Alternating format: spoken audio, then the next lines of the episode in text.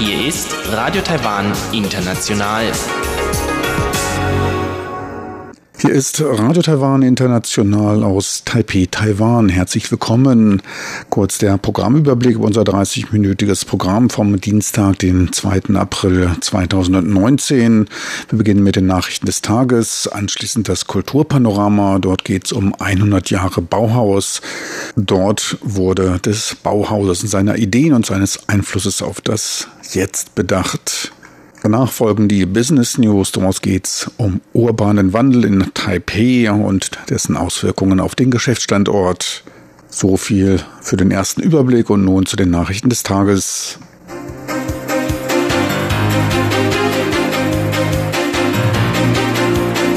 Hier ist Radio Taiwan International mit den Tagesnachrichten vom Dienstag, dem 2. April 2019. Die Schlagzeilen. US-Sicherheitsberater Bolton, Chinas Provokation gewinnt nicht die Herzen der Taiwaner. 40 Jahre Taiwan Relation Act, VR-Film über Ex-Botschaft Twin Oaks in Washington DC vorgestellt. Und Einigung über Wahlkampfkandidatur bei der DPP weiter offen. Und nun die Meldungen im Einzelnen.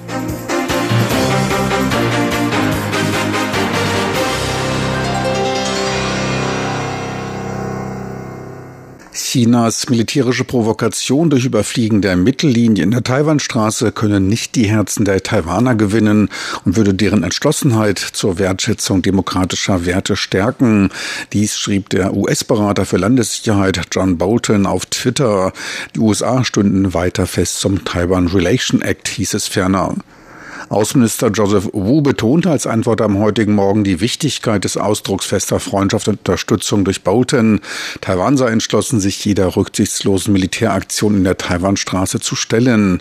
Provokation mache Taiwan nur stärker. Er stimme mit Boltons Aussage, Aufgabe ist keine Option überein. Auslöser war das Überschreiten der Mittellinie in der Taiwanstraße und das Eindringen in den Luftraum Taiwans durch zwei chinesische Kampfflugzeuge am 31. März. Die Luftwaffe entsandte daraufhin Abfangjäger. Präsidentin Tsai Ing-wen bezeichnete die Aktion als einseitige Änderung des Status quo in der Taiwanstraße durch China und als öffentliche Provokation gegen Frieden und Stabilität in der Region. Tsai rief China dazu auf, nicht den Status quo in der Taiwanstraße zu zerstören. Ein KMT-nahe Beobachter sah darin eine Reaktion auf den US-Beschluss zur Lieferung von F-16-Kampfflugzeugen an Taiwan. Zur Erinnerung an den 40. Jahrestag des Taiwan Relation Acts stellte das Außenministerium heute einen VR-Film des taiwanischen Anliegens Twin Oaks in Washington DC vor. Gezeigt werden dort die Parkanlagen und das Innere des sich im Besitz von Taiwans Regierung befindlichen Anwesens, welches früher als Botschaft gedient hatte. Gegenwärtig wird es für offizielle Zwecke verwendet. Im Taiwan Relation Act sicherten die USA Taiwan Unterstützung bei der friedlichen Lösung der Anliegen in der Taiwanstraße durch Sicherstellung der Selbstverteidigungsfähigkeit Taiwans zu. Außenminister Joseph Wu bezeichnete den Taiwan Relation Act als Ausdruck einer soliden Freundschaft zwischen Taiwan und den USA. Nach 40 Jahren harter Arbeit ist dies ein gutes Symbol für die Beziehungen.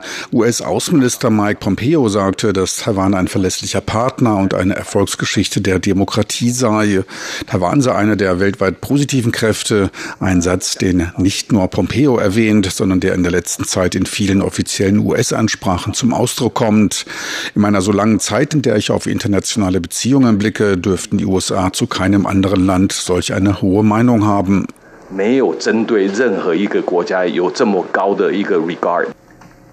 Der VR-Film ist im hochauflösenden 4K-Format erstellt. In der Zukunft soll im Präsidentenpalast eine VR-Testzone eingerichtet werden, in der der Film von Regierungsgästen betrachtet werden kann.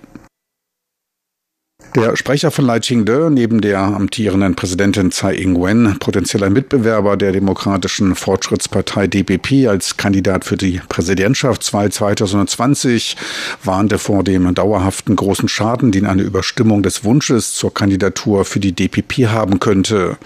Hintergrund sind die Diskussionen zur Bestimmung des geeigneten Präsidentschaftskandidaten innerhalb der DPP. Der DPP-Parteivorsitzende Zhou Rong-tai wies am Montag auf die Existenz eines solch eines Vetos in den Parteibestimmungen hin und betonte, dass solch eine Entscheidung nicht leichtherzig getroffen werden würde und nie zuvor verwendet wurde, um einen Präsidentschaftskandidaten zu stoppen. Kürzlich gab der amtierende Vizepräsident Chen Tianren seinen Verzicht auf eine erneute Kandidatur als Vizepräsident bekannt, um die Option einer Tsai-Lai-Kandidatur als Präsidentschafts- und Vizepräsidentschaftskandidat offen zu halten. Nach momentanen Umfragen erscheint dies die für die DPP erfolgreichste Kandidatennominierung zu sein sein. DPP-Generalsekretärin Chen Ju, Mitglied der fünfköpfigen Wahlkampfkoordinationsgruppe zur Bestimmung der Kandidaten, sagte zur Entscheidung auf Rückfrage zu Medienvertretern, dass sie weiter versuchen werde, die Angelegenheit zu koordinieren. In einem Leitartikel sprach sich das US-amerikanische Wall Street Journal nach der Luftraumverletzung durch zwei chinesische Kampfflieger in der Taiwanstraße für den Verkauf von F-16V-Kampffliegern an Taiwan aus. Das Blatt verwies auf taiwanische Medien, welche auf die 2011 erfolgte letzte Überquerung der Mittellinie der Taiwanstraße verwiesen, die versehentlich geschah. In dem Leitartikel wurde der kürzliche absichtliche Verstoß als erhoffte Abschreckung der USA zur Unterstützung von Taiwans Demokratie gedeutet. Eine Strategie, die jahrzehntelang erfolgreich von China angewandt wurde und etliche US-Präsidenten von einer Zustimmung zur Lieferung von Kampfflugzeugen an Taiwan abhielt, was mittlerweile zu einem großen Ungleichgewicht geführt habe. China verfüge über 600 Kampfflieger der vierten Generation und über Stealth-Fighter der fünften Generation, was für Taiwan eine erhöhte Gefährdung bedeute. Das Nachrichtenblatt sah im Verkauf von F-16V-Kampffliegern an Taiwan eine Erhöhung der Schlagkraft und Abschreckungsfähigkeit von Taiwans Armee, welche zuträglich zur Bewahrung von Taiwans Freiheit und Demokratie sei. Die Nachrichtenagentur Bloomberg berichtete von einer möglichen Lieferzusage von 60 F-16V-Kampffliegern an Taiwan.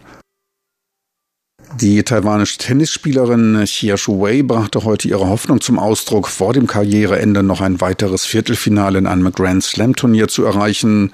Sie machte ihre Aussage auf ihrer Facebook-Seite beim Austausch mit Fans.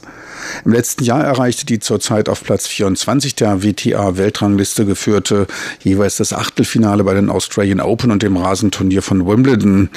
Beim letzten Turnier in Miami, dort erreichte sie das Viertelfinale, war sie durch eine leichte Verletzung behindert.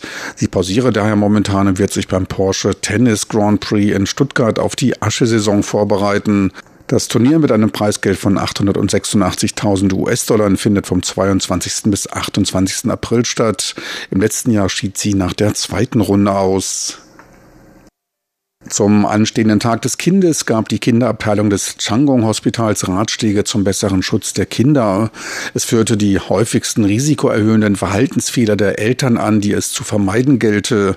Zu den Hauptgefährdungen zählt das Schlafenlassen auf dem Bauch, die Nichtnutzung von Kindersicherheitssitzen in Fahrzeugen, nachlässige Aufbewahrung von Medikamenten, vernachlässigte Schutzimpfungen und unbeaufsichtigter Bad- und Toilettenbesuch mit der Gefahr des Ertrinkens.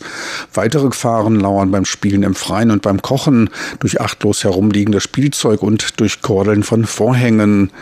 Die Kinderabteilung des Krankenhauses bezeichnete das eigene Heim allgemein als sicherster Ort empfunden, als den größten Gefahrenherd für das Kind. 85 Prozent der Unfälle ereignen sich dort, sind aber leicht zu vermeiden. Nun zum Börsengeschehen. Weiter aufwärts entwickelte sich der Aktienindex TAIEX am heutigen Dienstag, ein Plus von 47 Punkten oder 0,45 Prozent. Nach Umsätzen von 4,3 Milliarden US-Dollar wurden erzielt. Endstand war leicht über dem Tagestief bei 10.690 Punkten. Das Wetter. Die Wettervorhersage für Mittwoch, den 2. April 2019. In der Nacht zum Mittwoch in der Nordhälfte bewölkt mit Regenneigung, im Süden aufgelockert, bewölkt und trocken. Die Tiefstwerte bewegen sich zwischen 18 und 22 Grad Celsius. Tagsüber bleibt es in der Nordhälfte verhangen und regnerisch. In der Südhälfte scheint die Sonne. Die Temperaturen steigen im Norden bis auf 24, im Süden teils bis auf 29 Grad. Sie hörten die Tagesnachrichten von Radio Taiwan International vom Dienstag, den 2. April 2019.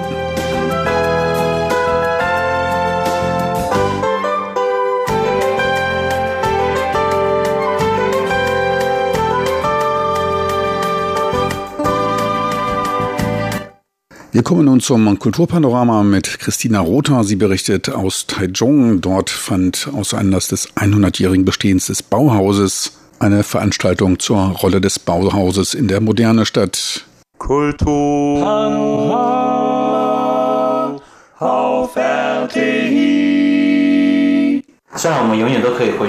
Wir können natürlich für immer zurückblicken und die Anfänge des Bauhauses vor 100 Jahren feiern. Aber noch wichtiger ist, dass wir feiern, wie diese Bewegung unser Leben 100 Jahre später prägt. Das sagt Xie Zongyan, Dozent im Fachbereich Architektur an der Donghai-Universität in Taichung und Co-Kurator der Ausstellung Durch Experimente lernen, Bauhaus 100 und die Welt, die es hervorgebracht hat. Diese hat am Sonntag, den 24. März, im Kulturzentrum Xinfu Market in Taipei eröffnet. Ausgerichtet wird sie vom Fachbereich Architektur der Donghai-Universität in Taichung und der JUT Stiftung für Kunst und Architektur. Heute sind wir im Gespräch mit Xie Zongyan und seiner Co-Kuratorin, der Architektin Bai Qianshou, über die Ausstellung die Relevanz dieser deutschen Architektur- und Designbewegung vor 100 Jahren für die heutige Welt und ihre Verbindungen zu Taiwan.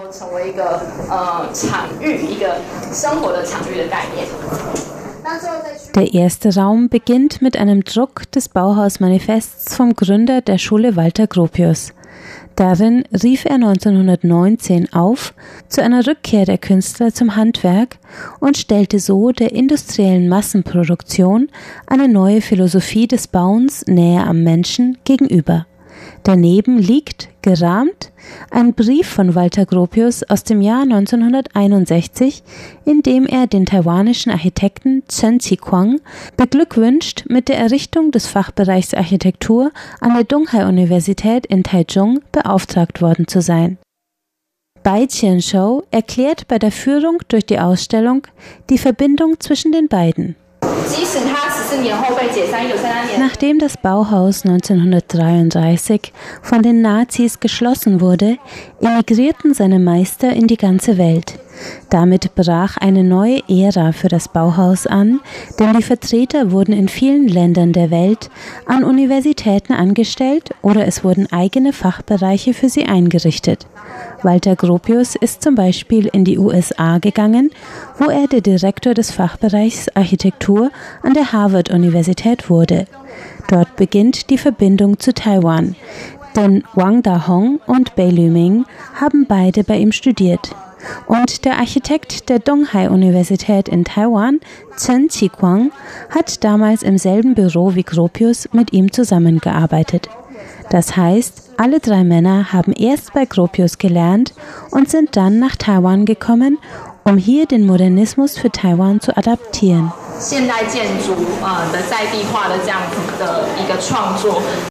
Die Ideen des Bauhauses haben Mitte des letzten Jahrhunderts also auch ihren Weg auf die Insel gefunden.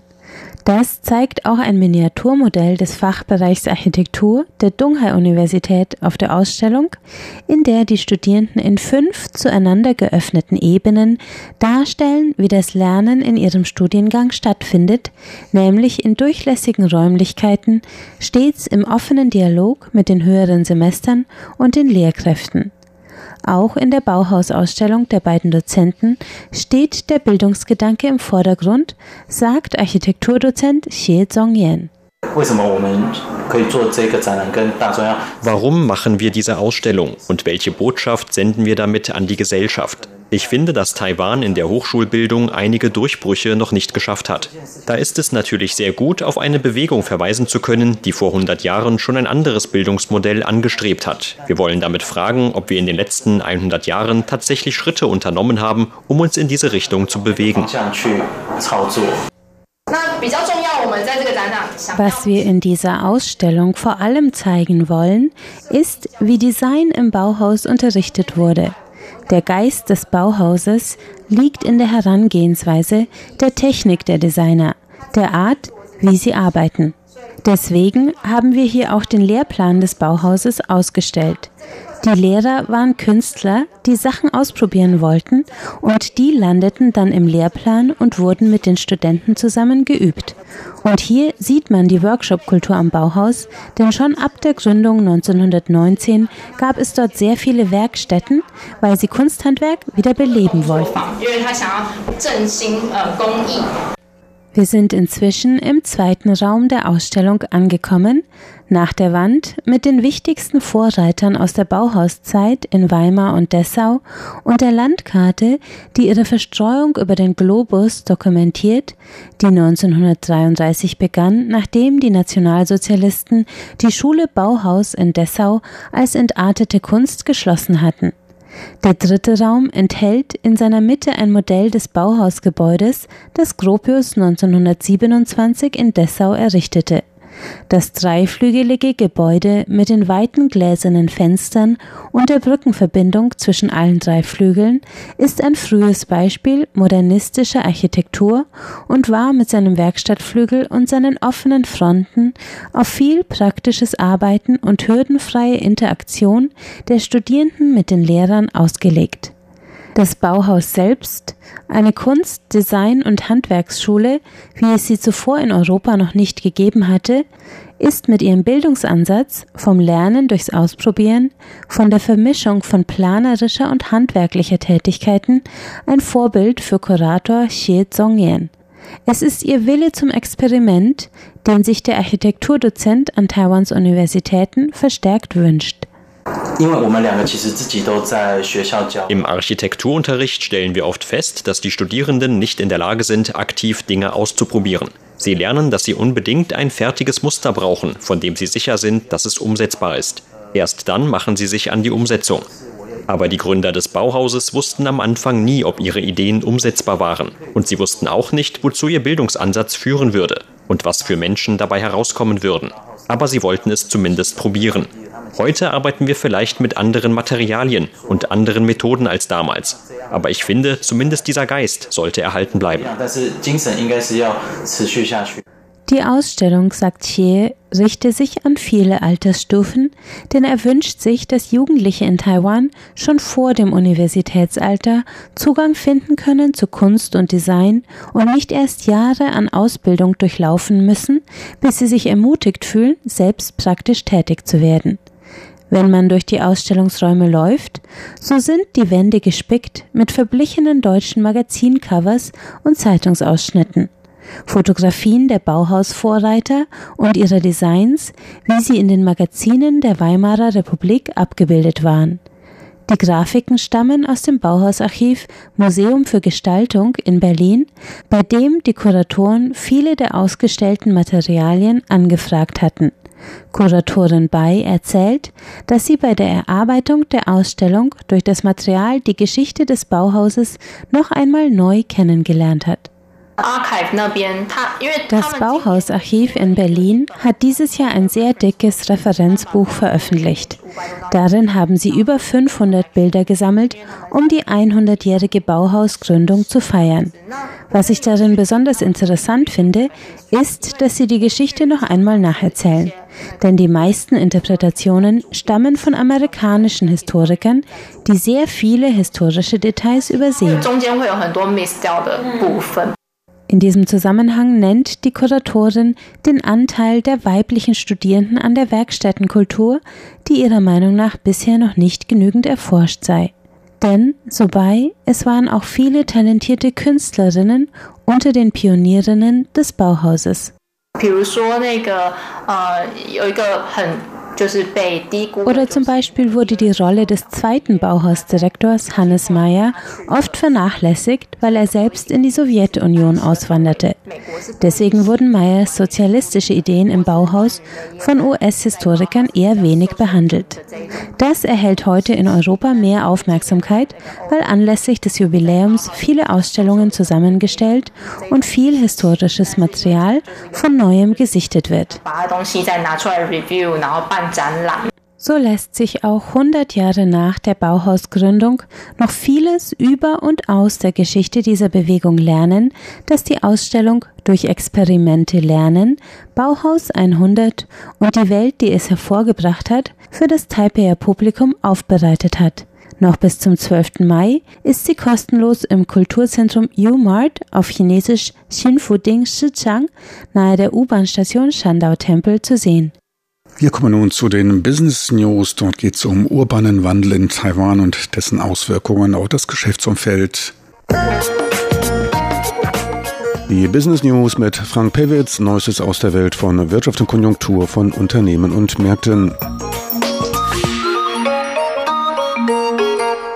Taipehs Ostbezirk leidet unter dem Online-Shopping, so eine Schlagzeile in der Taipei Times vom Freitag, wobei man sich auf eine Studie des Immobilienvermittlers Evertrust Rehouse und stützte. Verstanden wird unter dem Ostbezirk für Nicht-Einheimische etwas irreführend. Die Gegend zwischen der Fuxing und Dunhua Road, nördlich und südlich der quer verlaufenden Zhongxiao Road bis hin zur Sun Yat-sen Gedächtnishalle. Ein Gebiet, welches auf der Karte zumindest mitten im Herzen von Taipei liegt. Dort befinden sich neben anderen zwei große Kaufhäuser der japanischen Sogo-Kette, auch eine Vielzahl von teils recht individuellen kleineren Geschäften, Dienstleistern, Beauty-Salons und eine größere Zahl von Restaurants und auch diverse Cafés und Bars. Nach wie vor ist der Gang durch die Gassen dort lohnenswert und auch recht abwechslungsreich. Doch der Stern scheint am Sinken. Das Gebiet würde zudem unter den Einfluss des Westens Taipeis stehen. Dort befindet sich Ximending, ein bei insbesondere jüngeren Leuten beliebtes Einkaufs- und Unterhaltungsviertel mit teils auch historischen Gebäuden. Weiterer Austrocknungsfaktor des Gebietes um die Zhongqiao-Straße sei das neue Einkaufs- und Unterhaltungsviertel Xinyi, welches wiederum rundum und nördlich des Hochhauses 101 liegt. Und das sei ja mittlerweile ganz leicht mit der MRT der Metro zu erreichen. Ganz nebenbei liegt das Xinyi-Gebiet östlich reicher als das betroffene Geschäftsviertel zwischen Sogo und dem Sun Yat-sen Park. Als Beleg für die sinkende Attraktivität des Standortes wurde ein Rückgang des Besucherstromes an der MRT-Station Zhongxiao-Fuxing und auch in der nächsten an der Zhongxiao-Donghua von etwa 7% ausgemacht. Die Passagierzahlen in der Gegend um Ximending und im Chini-Bezirk beim 101 legten um knapp 16 bzw. 9% zu. Am 101 stiegen diese sogar um ein Viertel. Dazu muss man allerdings sagen, dass der MRT-Anschluss für das Einkaufsgebiet um das 101 auch sehr naheliegend war und nur das i-Tüpfelchen des schon seit 25 Jahren stattfindenden urbanen Wandels und der Entwicklung des Chini-Bezirks darstellt. Der Tatbestand, dass dort mittlerweile die Musik spielt, ist jedem Bewohner Taipehs schon seit langem bekannt. Die Einzelhandelsumsätze hätten in der letzten Dekade Stand Ende 2018 um 31 Prozent zugelegt, die Online-Transaktionen sogar um fast 70 Prozent. Die Verkäufe der Kaufhäuser legten um knapp 50 Prozent zu, also auch deutlich stärker als der gesamte Einzelhandel, so der Bericht des Immobilienvermittlers. Dies erkläre die zunehmende Zahl an leeren Schaufenstern im sogenannten Ostbezirk, welcher zunehmend an Attraktivität und als Einkaufsstätte an Wettbewerbsfähigkeit verlöre. Der Immobilienvermittler rechnet mit Anpassungsdruck auf die Mieten der Schaufensterläden in der Gegend. Sollte es nicht gelingen, dort wieder mehr Aufmerksamkeit zu erregen, was mit motivieren gleichgesetzt wurde. Bei seiner Analyse kam er zu folgendem Schluss. Der Abstieg des Gebietes könnte sich wegen der zunehmenden Akzeptanz des Online-Shoppings noch weiter verstärken. Die Geschäfte dort würden keine entsprechenden Charakteristiken aufweisen und keine Skalenerträge erzielen. Damit dürften mangelnde Umsätze gemeint sein, wobei nicht ganz glücklich ein Begriff aus der Massenproduktion verwendet wird, der zudem nicht typisch für kleine individuelle Läden ist. Die Verbraucher jeden Alters würden in den anderen Gebieten attraktive Einzelhändlerläden und Unterhaltungseinrichtungen finden, die attraktiv für jüngere Besucher der Stadt seien. Damit dürfte das quirlige Gebiet um Chimending gemeint sein. Dort seien vielfältige Attraktionen zu finden, die ein Erlebnis vermitteln würden, welches durch Online-Shopping nicht ersetzt werden kann. Gefordert wurden daher Maßnahmen der Stadtregierung zur Wiederbelebung des sogenannten Ostgebietes, welches ständig Besucher an die Bezirke Ximen und Chinyi verliere, weil alle Gebiete jetzt an die MRT, die Metro, angeschlossen seien. Eine etwas seltsam anmutende Forderung. Man kann nur hoffen, dass damit nicht der Bau eines noch höheren Hochhauses als das 101 gemeint ist. Fakt ist, dass der Chimending-Bezirk, einer der ältesten der Stadt, stärker historisch geprägt ist und dadurch mehr Vielfalt als das architektonisch in den Wachstumsjahren der 70er, bestenfalls 80er Jahre geprägte Gebiet an der Zhongxiao-Straße aufweist. Letzterer wurde damals als Bezirk für den eher gehobeneren Konsum vom Chini-Gebiet abgelöst, welches auch eine größere Fußgängerzone aufweist. Interessant wäre es zudem zu wissen, wie sich die Geschäfte der großen Kaufhäuser im betroffenen Gebiet entwickeln. Es ist davon auszugehen, dass auch an ihnen das Aufkommen neuer Zentren nicht spurlos vorbeigeht. Betrachtet man sich die Entwicklung des Einzelhandels, so waren in den letzten zehn Jahren die großen Gewinner die Supermärkte, der Onlinehandel, die Ketten der rund um die Uhr geöffneten Minisupermärkte und die Kaufhäuser. Deren Umsatzanstieg lag bei 75, 70, 60 und knapp 50 Prozent. Damit deutlich besser als der gesamte Einzelhandel, der um 31 Prozent zulegte. Überdurchschnittlich auch der Restaurantsektor und der Getränkeverkauf in Geschäften. Das eher auf Gaumenfreuden orientierte Taiwan sorgte dort für einen Zuwachs von 45 bzw. 50 Prozent. Hinter der Gesamtentwicklung am stärksten fielen die sogenannten anderen spezialisierten Geschäfte zurück, also genau jene individuelleren Geschäfte. Deren Umsätze erreichten ihren Höhepunkt 2011 und fielen seitdem um ein Viertel, lagen auch um fast 20 Prozent unter den Werten vor zehn Jahren. Besonders stark fielen sie in den letzten sechs Jahren. Der Online-Absatz nahm zeitgleich in diesem Zeitraum im Durchschnitt um sechs Prozent zu. Es handelt sich dabei um ein für den Einzelhandel generelles Problem und nicht um ein regionalspezifisches Problem der Stadt Taipei. In kleineren Mengen vertriebene speziellere Produkte lassen sich über das Internet nun besser recherchieren und auch kostengünstiger vertreiben. Supermärkte und Kaufhäuser gehörten trotzdem zu den Gewinnern, da sie wegen der größeren Umsätze auch mit kleineren Margen Gewinne erzielen. Die Kettenläden aller 7-Eleven haben ihre Präsenz als auch das Angebot ausgeweitet und stehen zudem als Quelle des täglichen Bedarfs Bedarfs für den Sofortkonsum, nicht in Konkurrenz zum Internethandel. Weitere Verlierer waren sich auf Aus- und Weiterbildung und Unterhaltungsartikel spezialisierende Läden. Sie stagnierten vom Umsatz her und dürften ebenfalls Konkurrenz aus dem Onlinehandel erfahren. Hinzu kommt natürlich auch noch der demografische Wandel. Auch sich auf Haushaltsgeräte und Kommunikations- und Informationsgeräte aller Smartphone und Computer fokussierende Läden verbuchten ebenfalls stagnierende Umsätze. Standardisierte Geräte sind wegen ihrer Eindeutigkeit generell gut online zu vertreiben. Kurz noch einen Blick auf den Anteil des Onlinehandels. Zwar stieg dieser mehr als doppelt so stark wie der gesamte Einzelhandel, doch lag dessen Anteil Ende 2018 bei lediglich 6 Prozent des gesamten Einzelhandelsumsatzes. Online wurden Waren im Wert von etwa 7,3 Millionen Euro verkauft. Vor zehn Jahren, im Jahr 2009, betrug dieser Anteil 4,6 Prozent. Der Anstieg des Anteils, der lag dann bei gut 30 Prozent. Die Umsätze des gesamten Einzelhandels in Taiwan standen Ende letzten Jahres bei circa 122 Milliarden Euro. Trotz alledem war das Jahr 2018 für den Einzelhandel eines der erfreulichsten. Die Umsätze legten 2018 um 3,2 Prozent im Vergleich zum Vorjahr zu. Das beste Ergebnis seit vier Jahren. Lebensmittel und Getränke legten überdurchschnittlich um 4,6 Prozent zu.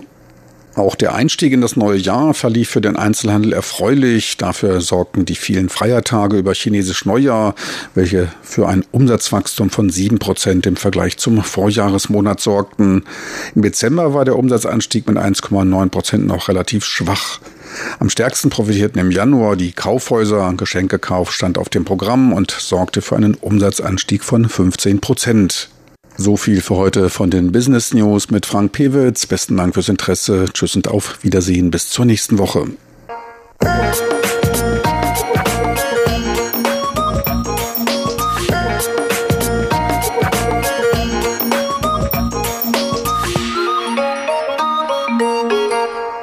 Meine lieben Zuhörer, das war's für heute von Radio Taiwan International. Das war's für heute vom Dienstag, den 2. April 2019. Diese Sendung als auch weitere Sendungen sind online abrufbar. Einfach dort in den Browser de.rti.org.tv eintippen. Nochmal besten Dank fürs Interesse. Schalten Sie bald mal wieder rein. Bis dahin mit besten Grüßen verabschiede sich von Ihnen Ihr Team von Radio Taiwan International.